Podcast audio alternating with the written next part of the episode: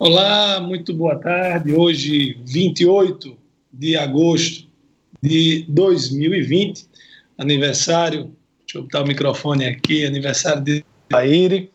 Eu quero iniciar o programa já desejando a ele muitas felicidades. Ele que criou esse programa há mais de 40 anos, em 1980. Então, a doutora Laire, todos os nossos votos de muita paz, de muita alegria e de muitas bênçãos.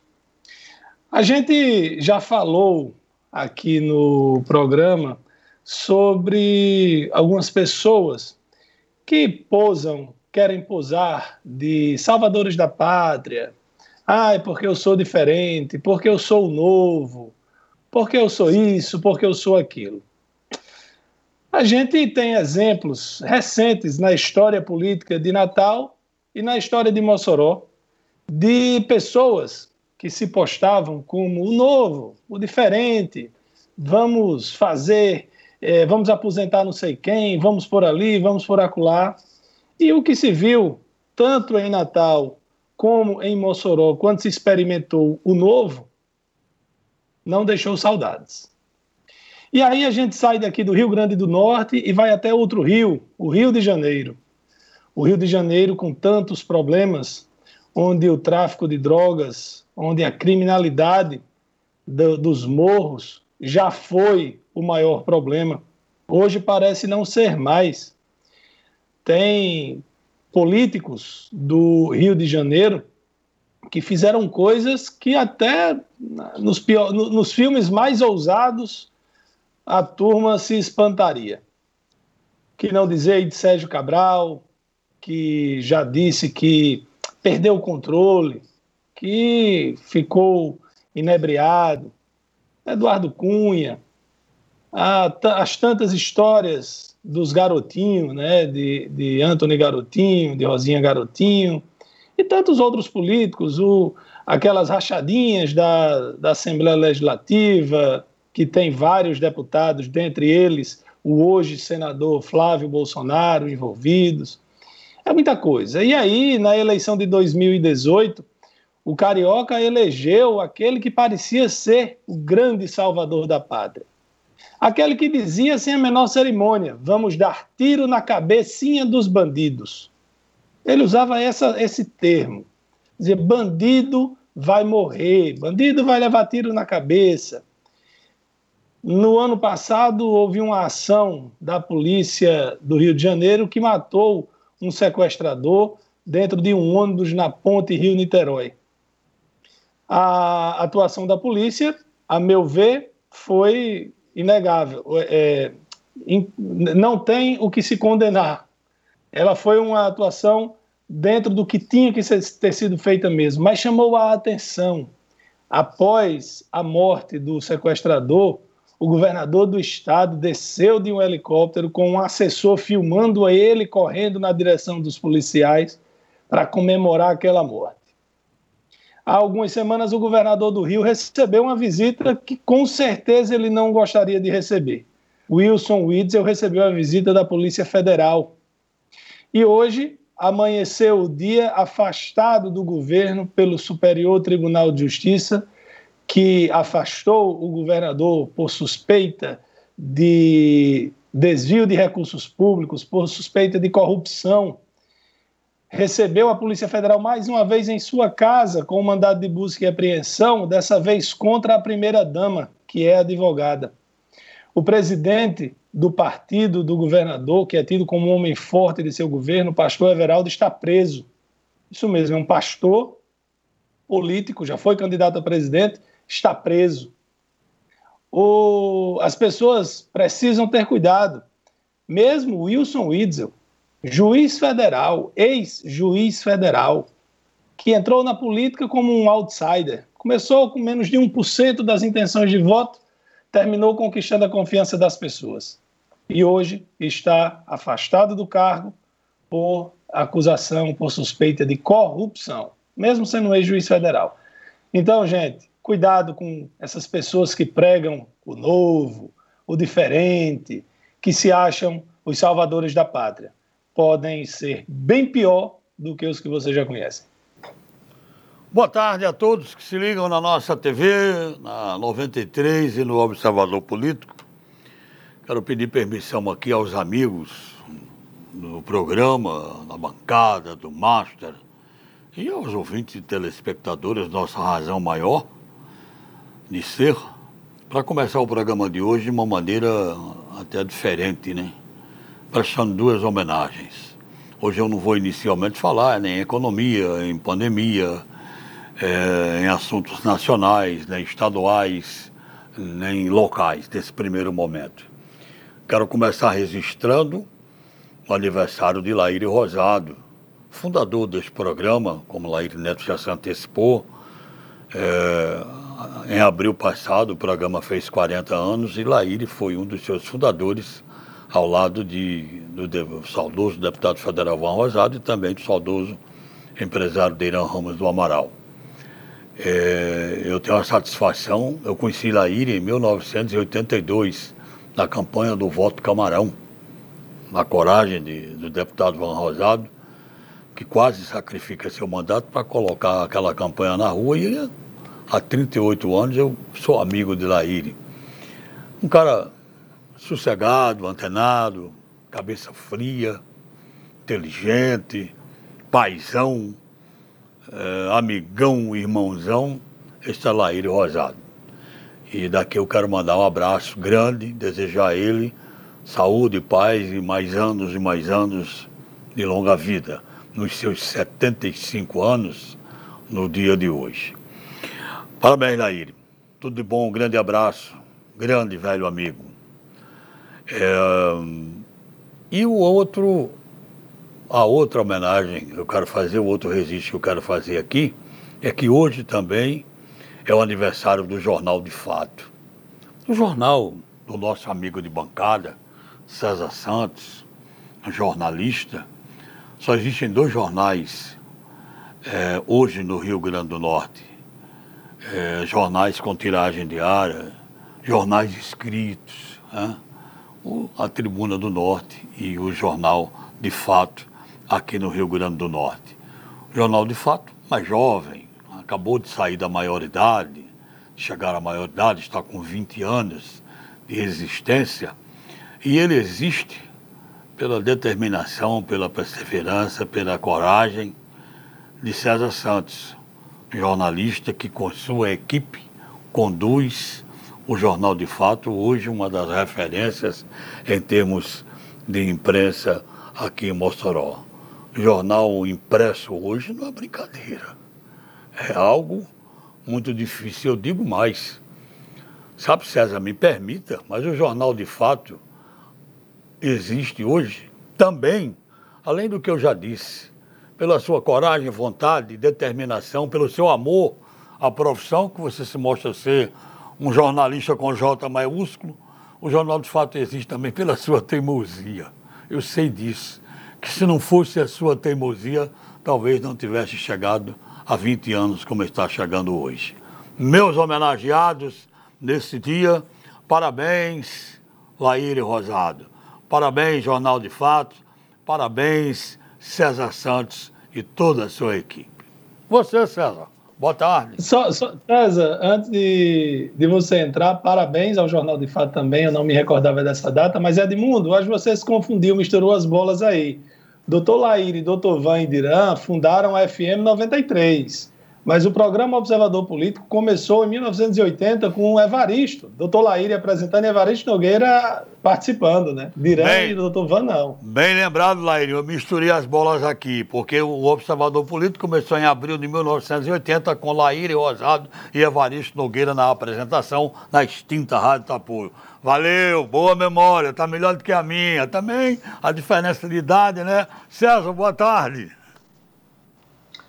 Boa tarde, Edmundo Torres. Boa tarde, Laire Neto, amigos do Observador Político.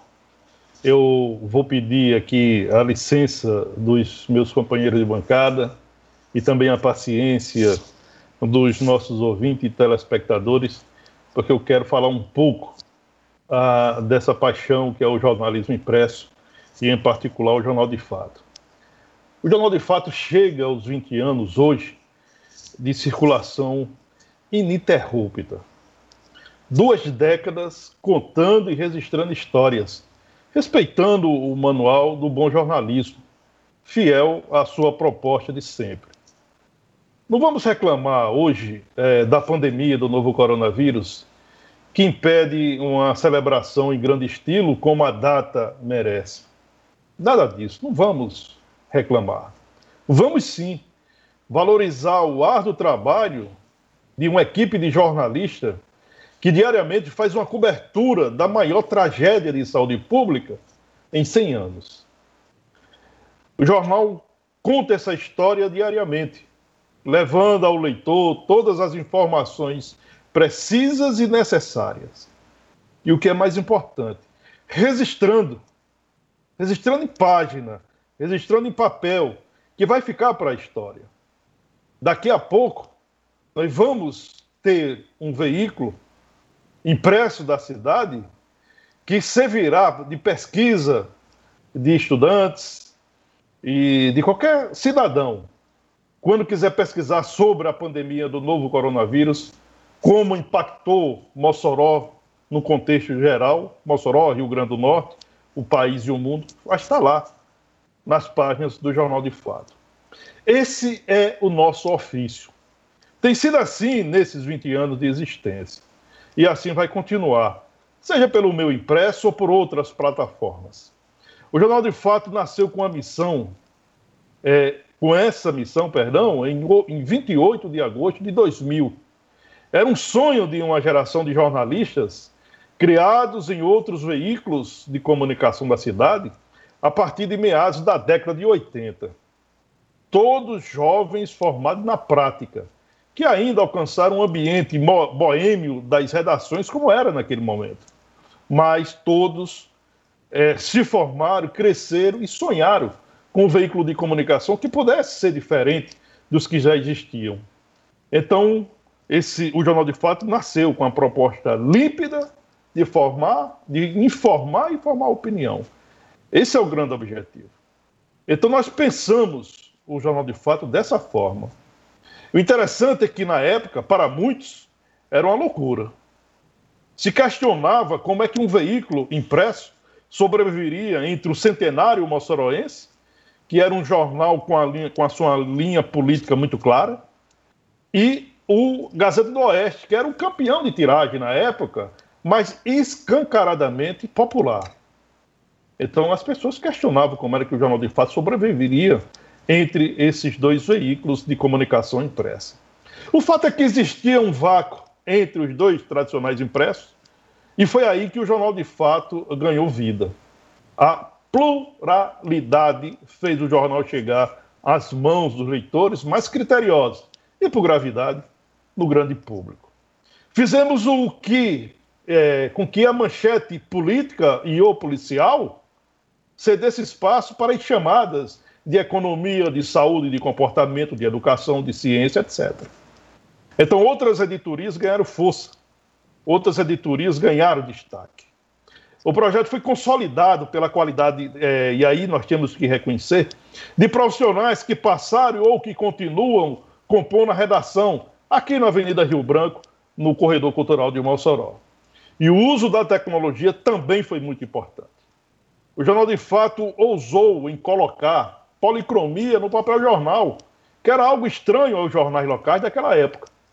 Também criou editorias e cadernos temáticos, como Sua Vida Mulher, um caderno é, direcionado para o segmento feminino e que circula até hoje. Também criou a revista Domingo, né? já tem quase duas décadas de circulação, que vai encartado nas edições de todos os domingos do Jornal de Fato. E aí veio o reconhecimento por gravidade. E o reconhecimento veio através de leitores e através dos nossos anunciantes. Mas também veio em forma de prêmios. O Jornal de Fato é mais do que um veículo premiado. O Jornal de Fato tem na sua galeria dois prêmios Ayrton Senna de jornalismo. Tem um prêmio Petrobras de jornalismo, BNB de jornalismo, FAPERN de jornalismo, FIERN de jornalismo e muitos outros, além de carregar com orgulho o selo Jornal Amigo da Criança, conferido pela Unicef. É uma história rica, construído não apenas pelos seus idealizadores, mas também por uma equipe de profissionais, de mais de 300 profissionais que passaram pela empresa e que hoje também compõem essa empresa. Eles vestiram a camisa de fato com amor, com carinho, com determinação, com competência. São jornalistas, colunistas, revisores, diagramadores, profissionais de administração, marketing, impressores, dobradores, entregadores, motoristas, recepcionistas, auxiliares de serviços gerais, jornaleiros que levaram o jornal às ruas de Mossoró. Então, aqui o nosso agradecimento. E dizer que o desafio não para aqui. Quem sabe outros 20 anos virão. Por nós ou por outras mãos, outras cabeças, outros gestores. No impresso, no online, nas redes sociais e em quaisquer outras plataformas. O importante é que a raiz do bom jornalismo seja preservada sempre. Então, obrigado, leitor, obrigado, anunciantes, e obrigado a todos e ao nosso Deus que nos permitiu chegar até aqui. Ok, vamos agora a um dos aniversariantes do dia. Laíre, você, boa tarde. Boa tarde, amigas, amigos do Observador Político. Sabe-se que a eleição municipal a escolha do prefeito ou dos prefeitos sempre representou uma prévia para a sucessão para o governo do Estado. E é nessa sucessão municipal que eu quero falar hoje, referindo-me especificamente a Natal. Conheci Álvaro Dias ainda médico. Depois eu fui eleito deputado federal pela primeira vez e ele deputado estadual. Vi a sua ascensão rápida no campo político até renunciar a cadeira de deputado estadual para ser candidato a vice-prefeito da capital do estado. Todos consideravam um gesto arriscado de Álvaro, mas ele tinha na visão, tinha na mente que o prefeito Carlos Eduardo disputaria o governo e ele seria o prefeito da capital. E foi exatamente o que aconteceu. Desde que assumiu a prefeitura, Álvaro tem se destacado nas pesquisas como sendo um bom governante tem recebido apoio da maioria da população de Natal, que aprova a sua maneira de governar, sobretudo recentemente a sua posição, o seu comportamento em relação ao combate ao Covid-19. Pois bem, ontem Álvaro anunciou mais um passo importante para o seu futuro político. Ele anunciou o nome do seu candidato a vice-prefeito na tentativa de continuar prefeito de Natal, de ser reeleito. E a indicação foi feita pelo ex-prefeito Carlos Eduardo Alves, que indicou a Ilha Cortez, filha do ex-governador Cortez Pereira, primo da esposa de Carlos Eduardo. E isso considera-se, na capital do estado, consolidou a sua vitória, mesmo sabendo que em Natal a eleição se processa em dois turnos e mesmo que ele não tenha uma vitória logo na primeira tentativa, na segunda será, terá facilitado o seu acesso graças a essa junção de forças. E eu vendo a entrevista, eu lendo a entrevista de Carlos de, de Álvaro Dias, ele explicou da seguinte maneira como havia se definido por esse nome. Prestem bem atenção. Diferentemente de outros políticos, ele valorizou a família ele disse: em primeiro lugar, ouvi a minha família. Em segundo lugar, escutei os vereadores e as lideranças políticas da capital. E por último, eu ouvi os meus amigos. Consolidou assim o nome de Aila Cortez e está formada a chapa muito forte que vai disputar a prefeitura de Natal. Carlos Eduardo, candidato à reeleição, concorrendo com inúmeros outros candidatos para, desculpe, Álvaro Dias, para no final poder dizer se vai continuar prefeito da capital e no passo seguinte ser candidato a governador do Rio Grande do Norte. Obrigado a todos pela audiência de hoje. Boa tarde, bom fim de semana e até segunda-feira. Bom, ainda teve direito a uma colinha ali do lado, não foi alguém? Vou ali. Bom, César, com relação aí à comunicação, né, nós todos somos apaixonados por comunicação É, eu, por algum tempo, estive lá com o moçoroense velho de guerra e o jornal impresso foi um dos veículos de comunicação que mais sentiu essa, essa transformação da informação com a tecnologia, com as redes sociais. Né? Veja que em Mossoró chegamos a ter quatro jornais impressos diários. Hoje tem apenas um. A gente tinha mais do que Natal. Né? Natal tinha três. E hoje também resta apenas um. O, o rádio, ele não teve tantas dificuldades. A televisão, sim, está tendo. As pessoas falam, ah, a Globo está quebrada, porque a Globo demitiu isso, demitiu aquilo. A Globo está quebrada, não. Quebrado estamos nós aqui. A Globo, ela está investindo no streaming. A Globo está investindo na, na, na, por assinatura, na, no que se chama no on demand, que você assiste a hora que quiser. E eu dou um exemplo, dou um exemplo simples aqui. Por exemplo, o Fantástico. Antigamente eu assistia o Fantástico inteiro. Hoje em dia eu não assisto o programa Fantástico. Eu, quando quero ver, acesso a página do Fantástico, vejo a matéria que eu quero assistir, vou lá e assisto.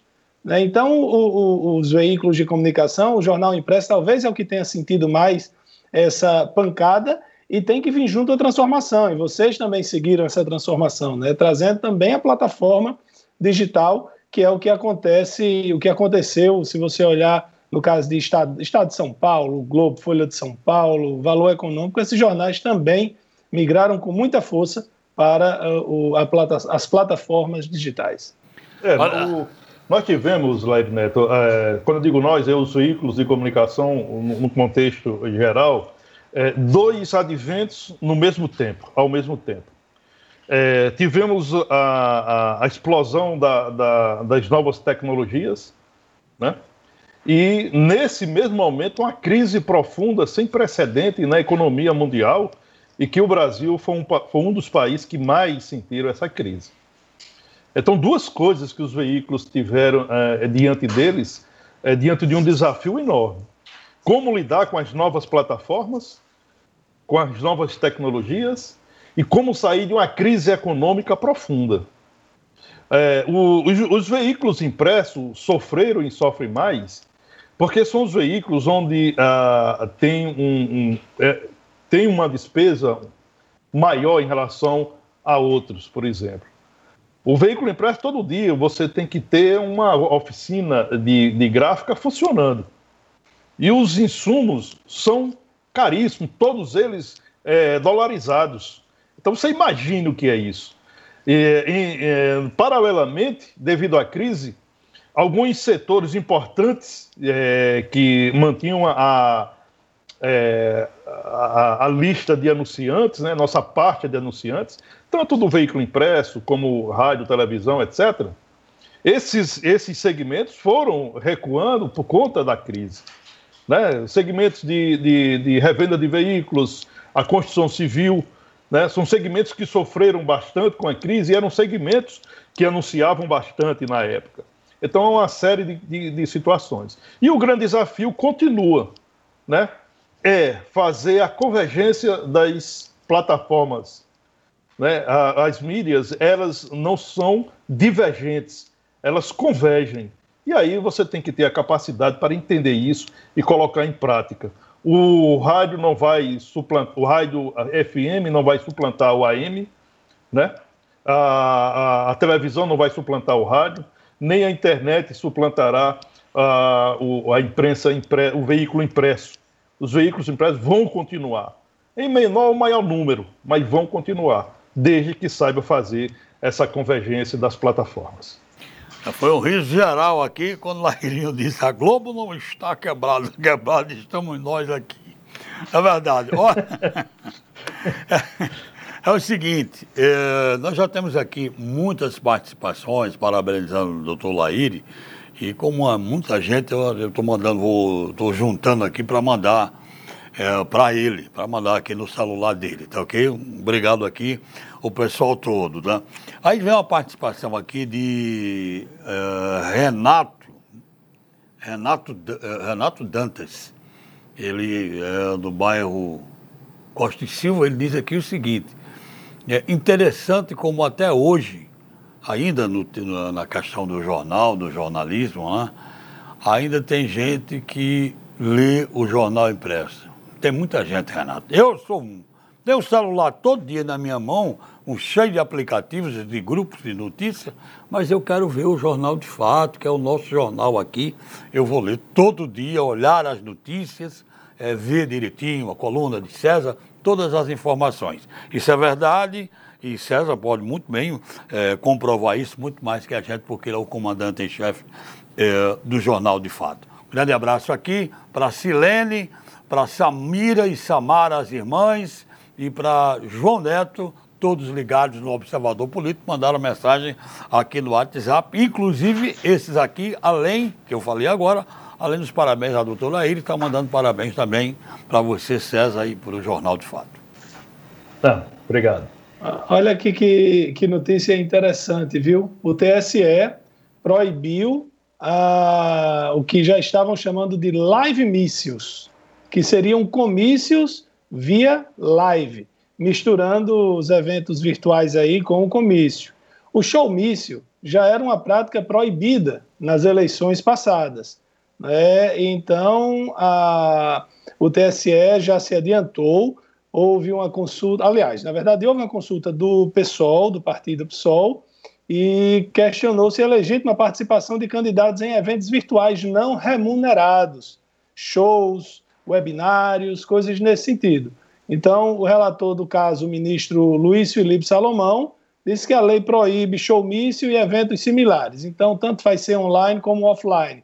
Quem, é, quem está pré-candidato, se ligue, não pode nem agora, nem durante o período eleitoral. Lair Neto e Edmundo, uh, o TSE também decidiu ampliar o horário de votação nas eleições desse ano, em razão da pandemia do novo coronavírus. A decisão uh, foi anunciada ontem, já ontem à noite, pelo presidente eh, do TSE, o ministro Luiz Roberto Barroso. Portanto, as eleições deste ano, em primeiro e segundo turno, eh, o período de votação será entre 7 horas e 17 horas. Então, a, o, eleitor ganha um, uma hora a mais para votar. Outras medidas serão adotadas, nós já, inclusive, divulgamos isso aqui. Um, um plano de biossegurança está sendo é, está sendo elaborado com a participação de autoridades de saúde pública para exatamente preservar, para exatamente preservar a saúde, principalmente daqueles eleitores que estão na, na, na, na, na linha de risco da Covid-19. Os eleitores acima de 60 anos. Uma série de medidas serão adotadas e o TSE, ao longo dos dias e ao longo do, do tempo que nos separa para, para o dia do pleito, do dia do pleito, perdão, o TSE vai anunciando essas medidas. A turma está fazendo piada, dizendo, ah, Drauzio Varela passou não sei quanto tempo dizendo fique em casa, agora dizendo seja mesário voluntário. é, vai ter, eu acho que nós vamos ter uma abstenção enorme, viu, César? E olhe, se daqui para lá já não tiver uma resolução, alguma coisa liberando voto para facultativo por causa dessa pandemia, viu? É, eu, eu não acredito na, na mudança para o voto facultativo, porque teria que passar por uma consulta né, do, do Congresso, né? Eu acho que só o Congresso poderia, é, só o Congresso é, decidiria isso, né? Porque tem que mudar as é, regras, né? E aí eu particularmente não acredito. De qualquer forma, nós de, temos é, de forma indireta o voto facultativo, né? O cidadão só tem a obrigação de ir aos correios, né? ou através de, do, da, de aplicativos na internet, justificar a ausência no dia do voto. É, penso que nós, no, no, nesse momento, é, é, muito difícil a gente fazer um, uma previsão é, em termos de participação não, do eleitor. Sim, sim, sim. Né? É porque eu Por digo assim, essa história de poder talvez liberar não é nenhuma previsão, não, é mais uma é. conjectura, uma especulação. Né? Não, por, é, por quê? Porque vamos imaginar, nós estamos em, é, no final de agosto. Vamos imaginar a nossa vida como era em abril. Já houve uma mudança significativa. Né? É, em abril eu saí aqui da sede do Jornal de Fato, a Avenida Rio Branco, o corredor cultural, era um deserto. Eu fiz foto, eu registrei isso. para ficar para a história, né? eu tenho aqui nos meus, nos meus arquivos, né? Quando eu saía aqui à noite, aí eu filmava a Avenida Rio Branco, né? Fazia fotos mostrando o deserto do corredor cultural. Hoje eu saio da Avenida, na, quando eu saio do, do, da sede do Jornal de Fato, a Avenida Rio Branco voltou àquela efervescência. É muita gente circulando, é, se exercitando, na praça, na, na praça de, de eventos, na praça do skate, aqui de frente ao Jornal de Fato, crianças, já tem até parquinhos tal. Então, já, se a gente pegar a situação de hoje para o que era em abril, já é uma mudança significativa. E como será novembro? Né? Como será novembro? E aí nós não podemos, nesse momento, ter uma previsão se o eleitor vai ou não se ausentar do pleito.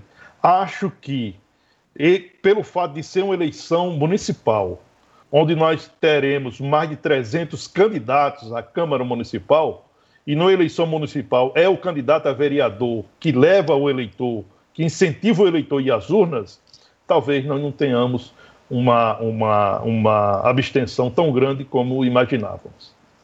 Ontem, e por volta da. Foi não, Leirinho? Quer, quer seguir? É só dizer aqui a taxa de ocupação dos leitos de Covid no Rio Grande do Norte está na casa dos 30%. É, é, é, abaixo de 40%, entre 30% e 40%. É, um, é uma coisa boa de se ouvir, de se ler, de se ver, porque a gente já esteve no olho do furacão, hoje parece que a gente está ali no entorno do furacão. É. Exatamente sobre a pandemia, ontem por volta das 18h30, eu estava trafegando ali na Rio Branco por trás do supermercado, ali na, no trevo ali do Vulco Vulco, né? né? E em frente mesmo à Praça dos Esportes, tinha uma turma de uns 50, mais ou menos, ou mais, jovens e adolescentes nos skates eu fiquei, parei o carro, fiquei abismado e assustado com o que eu vi.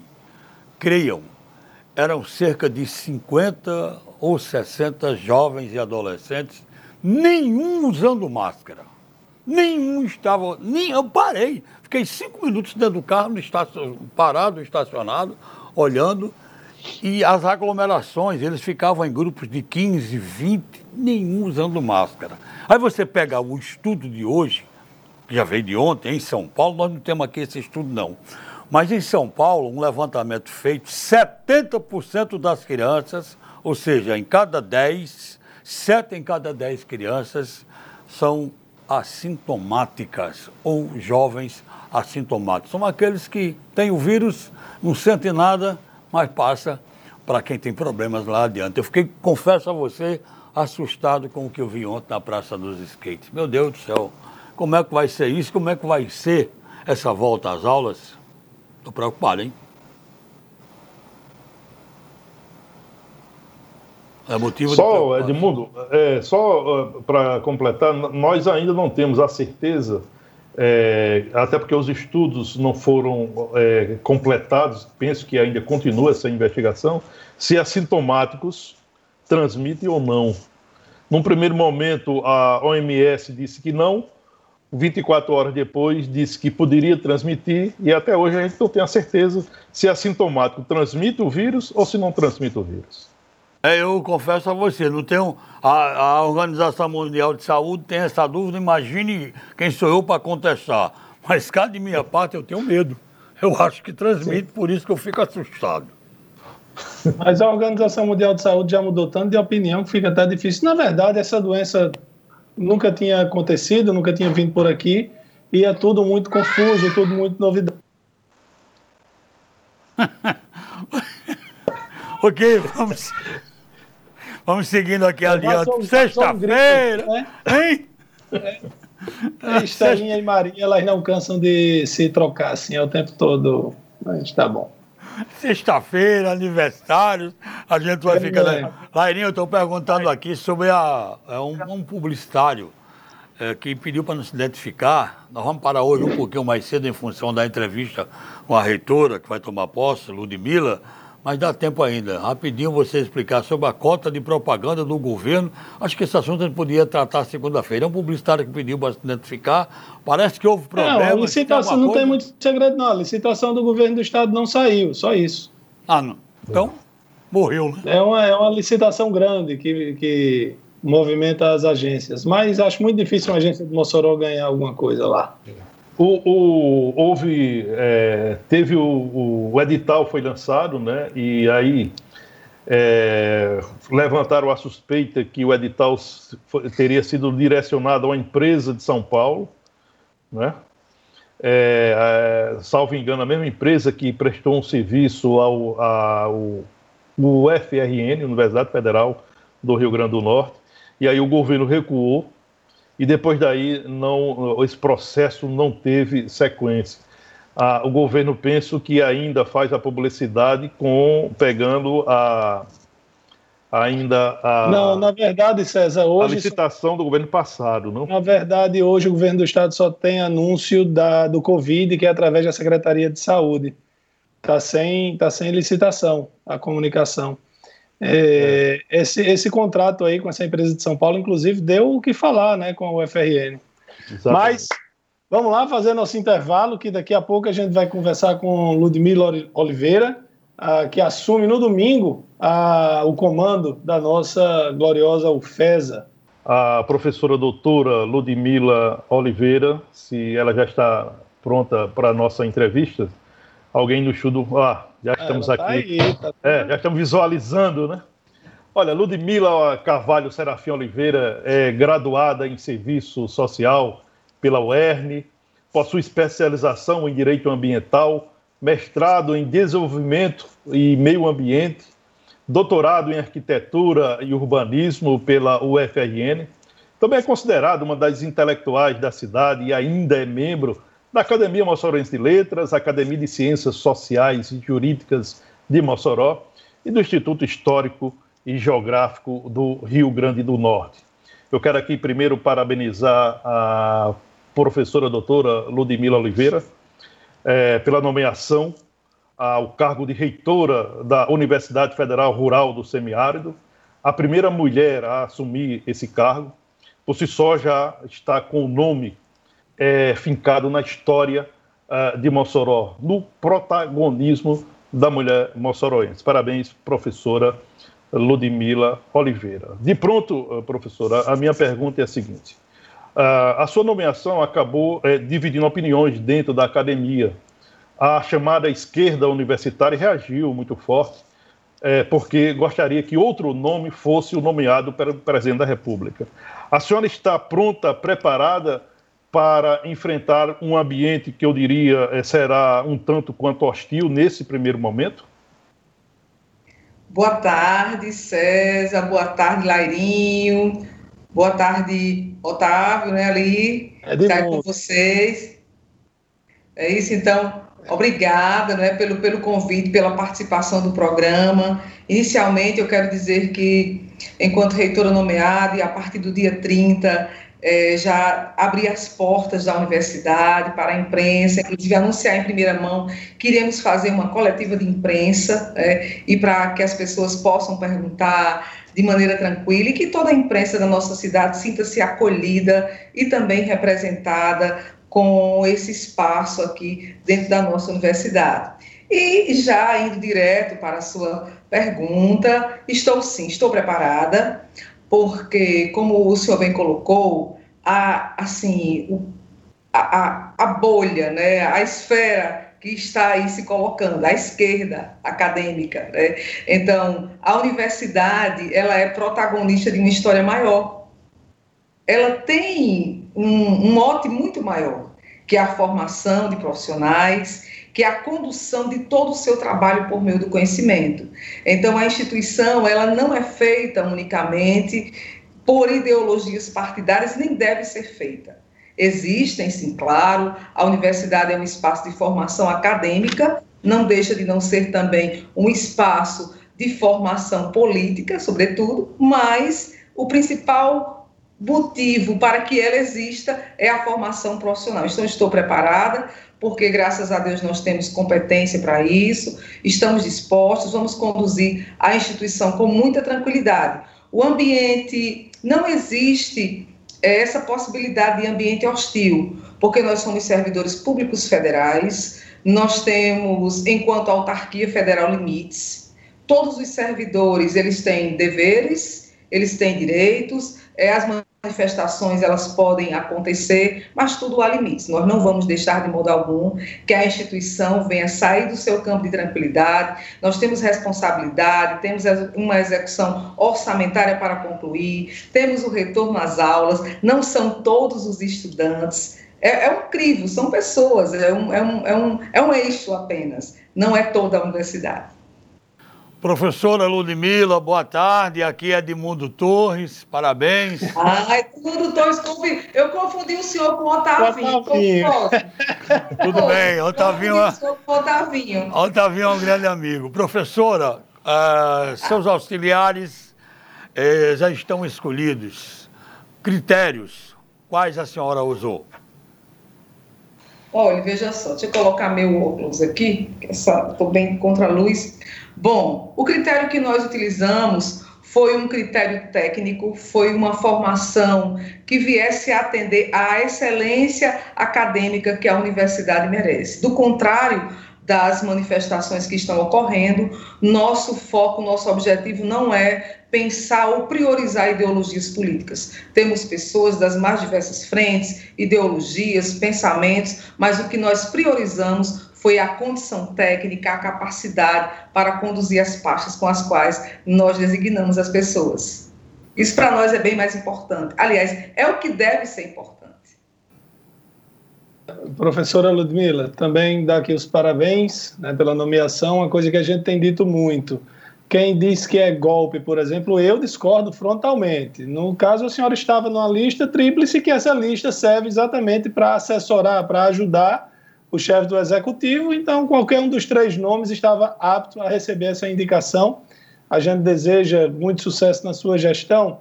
E a UFESA, ela, quando a gente fala só em UFESA, é uma história recente, mas vem da Exam, que é uma história bem mais longa e que tem muito serviço prestado ao Mossoró.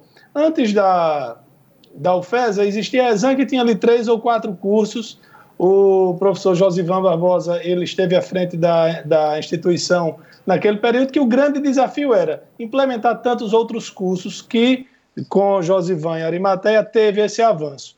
Qual é, na sua opinião, o grande desafio da UFESA nesse momento?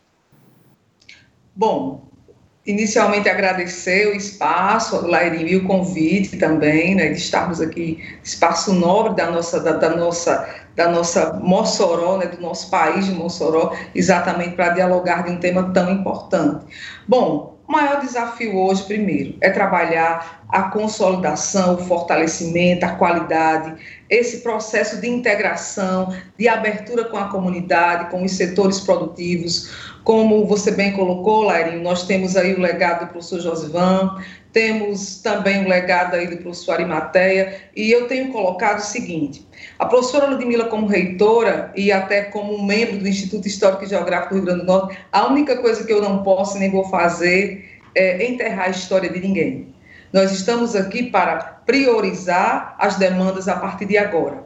está se encerrando uma gestão e nós vamos dar início a uma nova gestão. Então, tudo que nós fizermos não vai desvalorizar o que foi feito, mas nós iremos aprimorar o que for preciso, iremos mudar o que for necessário, mas nós temos é, um, um ponto importante para trazer para a comunidade acadêmica. Primeiro, é essa excelência na, na educação mesmo, acho que já está na hora. A universidade vem passando, perpassando essas situações, esse, esse mote político, tem muitas vezes desvinculado, desnorteado, tem desviado o verdadeiro sentido da instituição. Eu acho que é o momento realmente de nós nos voltarmos para ensino, pesquisa e extensão, principalmente num tempo que nós estamos para se trabalhar com um sistema de ensino que nós ainda estamos aprendendo a fazer. A gente não sabe se o nome dele é híbrido ou se ele é remoto ou estamos em uma pandemia. Então isso para nós é uma grande prioridade.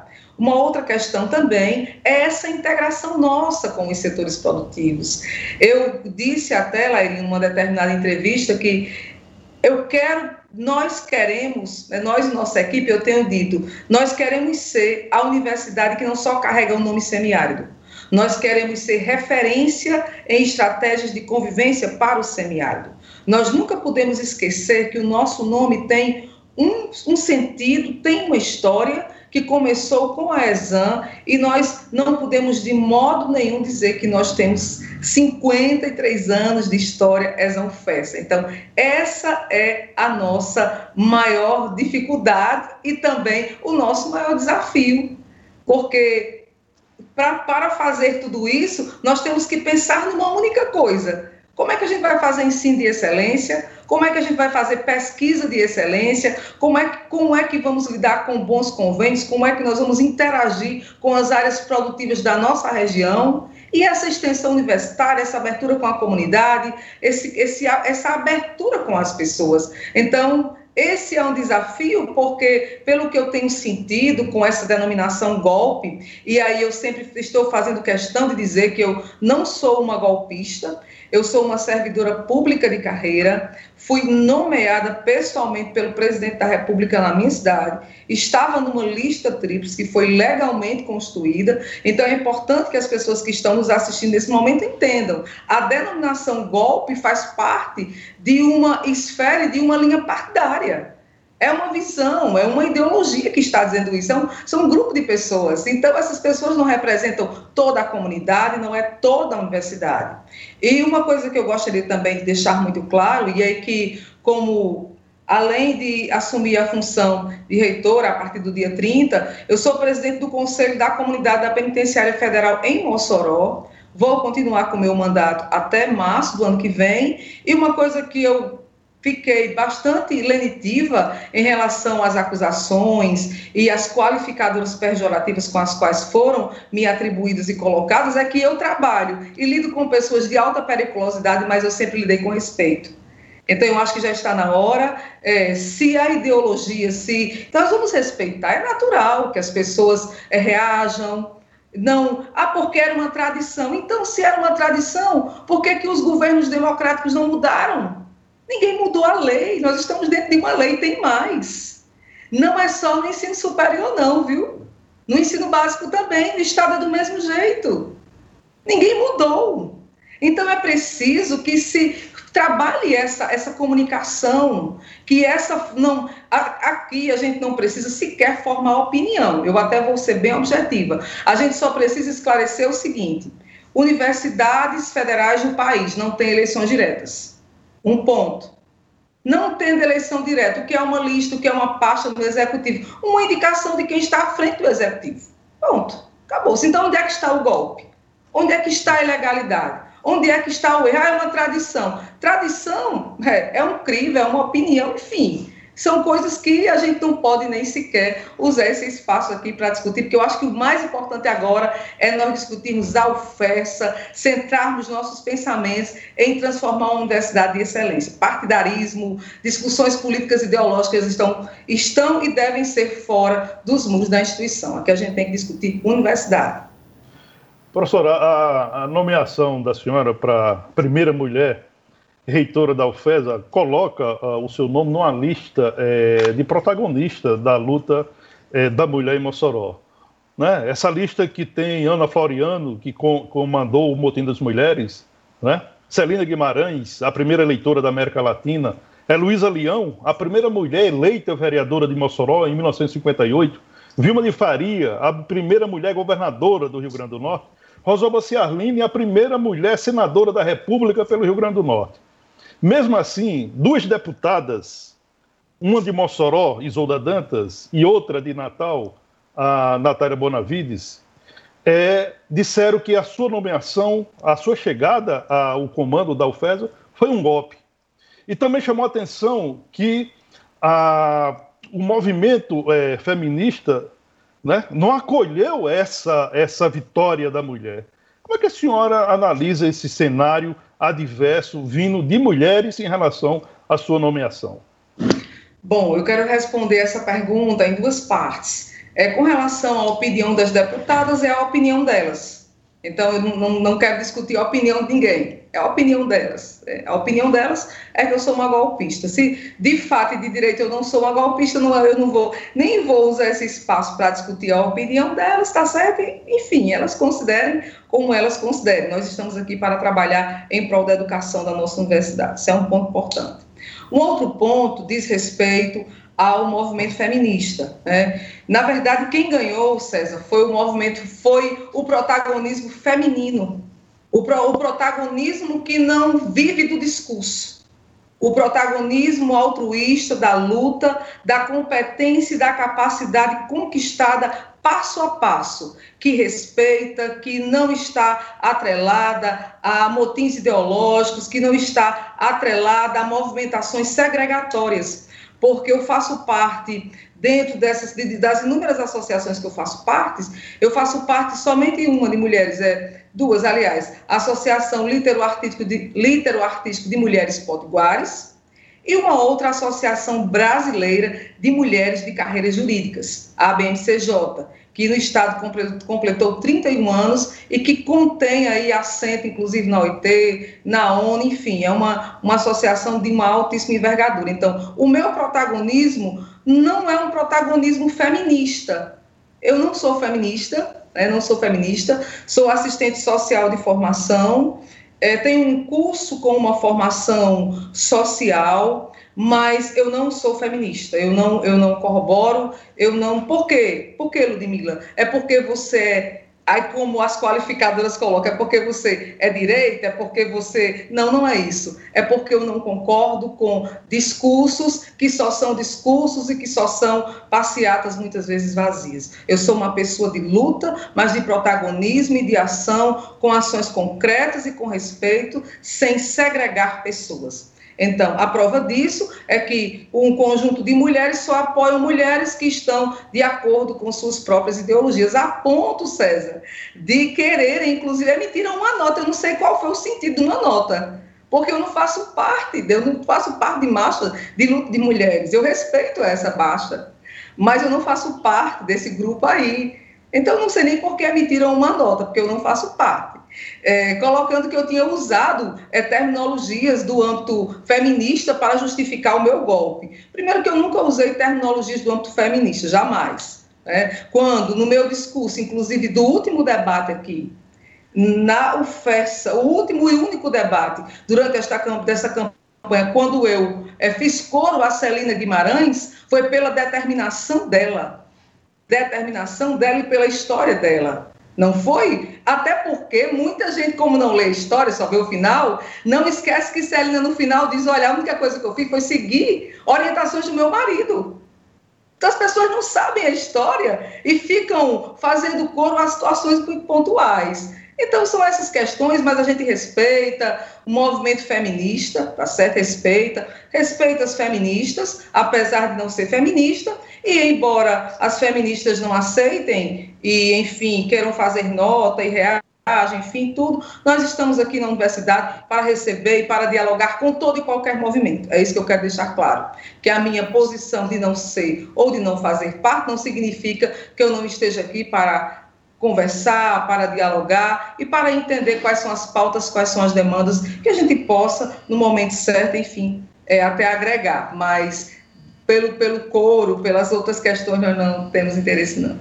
Estamos a dois minutos do final. Está tá no final. É, eu quero agradecer. Então, uma coisa que a senhora disse que eu fico muito feliz de ouvir, que é da necessidade da integração da universidade com a sociedade, com o setor produtivo. Esse meu ponto de vista, eu bato nessa tecla há muitos anos, eu acho que é muito importante e muito necessário. Quero desejar muito boa sorte e deixar aqui os microfones abertos para as suas considerações finais.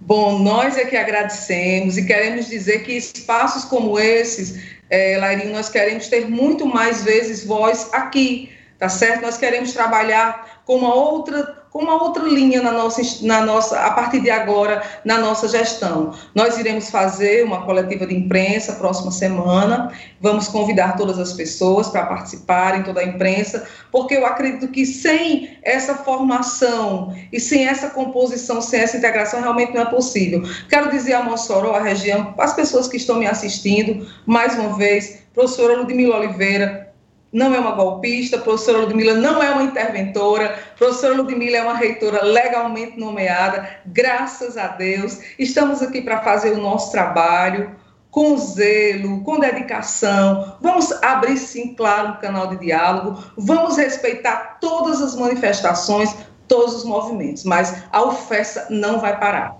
A UFESA vai trabalhar para cumprir o seu papel na sociedade. Estamos à disposição disposição, sociedade de Mossoró, toda a comunidade, recebam o nosso abraço, o nosso carinho, porque o que nós temos para a UFESA nos próximos quatro anos é o melhor.